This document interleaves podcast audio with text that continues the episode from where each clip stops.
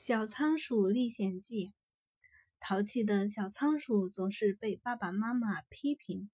今天，它又因为不爱干净被爸爸妈妈批评了。它心里很不服气。它想：凭什么老骂我？有什么了不起？我走了，你们才知道有多亲近。他背上背包，离家出走了。走出来真舒服。自由自在，没人训斥，没人唠叨。可是没走多远，小仓鼠就感到有几只猫，它往东，它们就往东；它往西，它们就跟着往西。往东也不是，往西也不是。它闭上眼睛，等着死神的降临。这时，一只大手使劲把它往后一拽。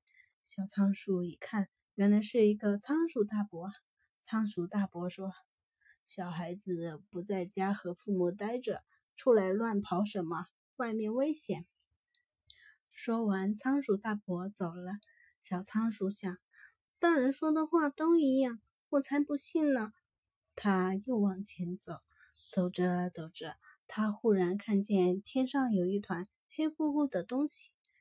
小仓鼠想去看个究竟。忽然，一只小兔子兜了。